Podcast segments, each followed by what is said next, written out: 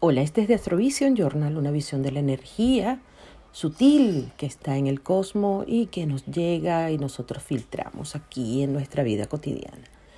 Este espacio es un espacio variopinta donde no tan solo hablo de astrología, sino de esos procesos internos que a veces tenemos, inquietudes que a veces tenemos y cómo esas energías planetarias nos van moviendo eh, tanto en la parte externa como en la parte interna de nuestro ser. Eh, hoy la luna se encuentra en el signo de Escorpio y luego de haber sido plena en una luna llena hace dos días exactamente. Hoy es 18 de abril, el sol se prepara para ingresar en el signo de Tauro, donde en ese eje Tauro-Escorpio van a suceder los eclipses de este tiempo. Y esos eclipses simplemente lo que nos están indicando es cierres y aperturas, aperturas y cierres. Y debemos estar pendientes justamente de eso.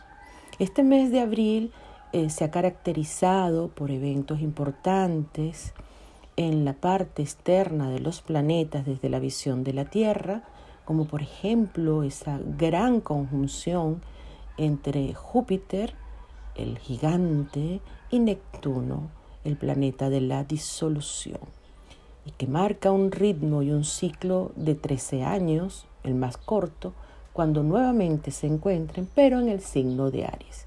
Sin embargo, este gran ciclo tiene una duración de más de 800 años para que se encuentren otra vez en el mismo signo, a los mismos grados, o tiene uno de 166 cuando se encuentran nuevamente en el mismo signo, mas no en el mismo grado. Por lo tanto, es un ciclo que se llama un ciclo social, un ciclo que tiene una influencia bastante marcada en la dinámica de la humanidad, de los seres humanos, de todos nosotros como una gran familia que vivimos en esta gran casa llamada Tierra. Sin embargo, es importante resaltar que si esa misma conjunción, esos mismos tránsitos, esas mismas configuraciones están y tocan puntos importantes dentro de nuestra carta natal, que es nuestro filtro. Entonces, esos ciclos a nivel micro se comienzan o se activan en nuestra vida. Entonces tenemos eventos maravillosos como ese, el ingreso de Marte al signo de Pisces, donde se concentra una gran cantidad de energía, porque entonces no tan solo está Marte, que motoriza mucho, sin embargo ahí la fuerza de, de Marte pierde como esa aceleración, esa capacidad que tiene de, de movilizar todo. Está Venus, está Júpiter y está Neptuno. Y entonces esa fuerza lo que nos está indicando es que estamos más pendientes de la compasión, del trabajo externo y tenemos que estar atentos porque también se renuevan votos de fe, de esperanza, de comprensión, de servicio, de inquietudes, pero también podemos ser víctimas de espejismos o quizás de frustraciones, timos, etc. Entonces debemos estar un poco atentos para que no nos pase nada de eso. Simplemente ver las letricas pequeñas. Por otra parte, Urano, ¿verdad? Y Mercurio están en el área de Tauro, donde desde allí están generando grandes cambios. Es muy probable que estemos un poco tosudos con la comunicación o diciendo cosas que pueden herir a otros de maneras de, mm, eh, imprevistas, ¿no? A lo mejor hasta incluso pudiera ser que se nos está cambiando mucho el modelo de vida en nuestra economía y debemos estar también muy atentos a ello. Atentos no significa que es que van a suceder cosas malas, pero sí poner atención para no que no nos caiga desprevenida ningún tipo de situación como esta. Esta luna transitando por el signo de Escorpio, nos lleva a las profundidades, a erradicar, a eliminar, exterminar, concluir parte de los ciclos que a partir del 30 de abril vamos a comenzar a vivir. Entonces, revisa qué hay allí en tu área del signo de Escorpio, en tu carta natal, ¿a qué le estás diciendo adiós? ¿A qué le vas a decir hasta más nunca?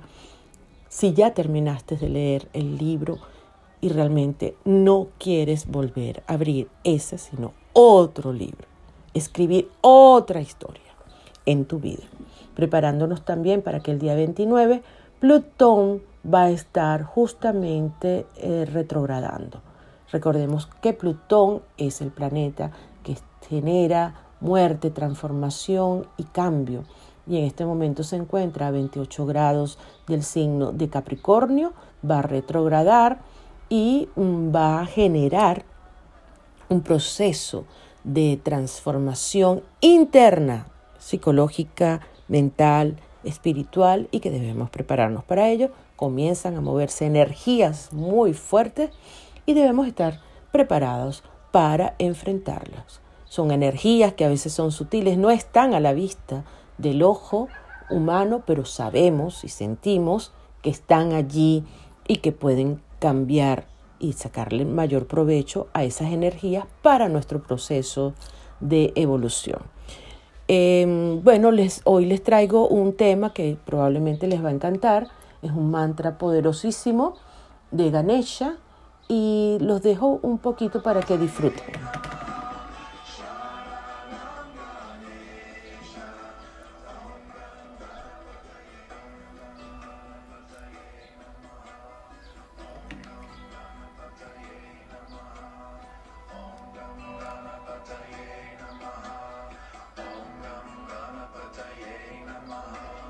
Om Ganganapataye Namaha.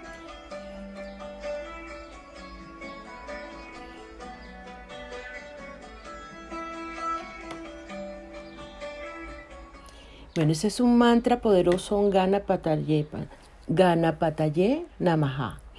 Y es un mantra poderoso que lo podemos cantar todos y nos ayuda a concentrarnos, sobre todo nos ayuda a manejar estas energías que están en este momento, que nos mm, mueven tanto por dentro como por fuera, nos movilizan em, y nos sacan de nuestros estados tranquilos, de confort, y entonces, o esas zonas que aparentemente es de confort, porque lo que sí es seguro es que siempre estamos en función del movimiento.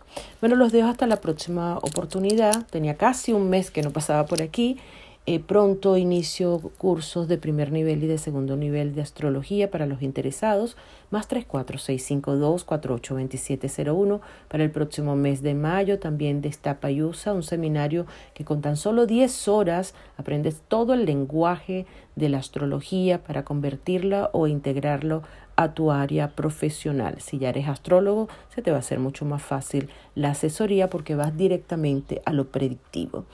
Y por otra parte, bueno, estaban abiertas las inscripciones también para la formación de tarot egipcio y barajas españolas y gitanas y algunos rituales que también les dejo por mis diferentes plataformas, mi canal de YouTube Ponte en órbita 33 Jacqueline Rivas o Astroseries TV, canal YouTube también tengo por Instagram, arroba ponte en órbita 33, Astro Jacqueline Rivas y Delfo Olimpo Astral. Repito, consultas predictivas más 34 652 48 27 01. Los dejo entonces con el mantra. Pataye, gana.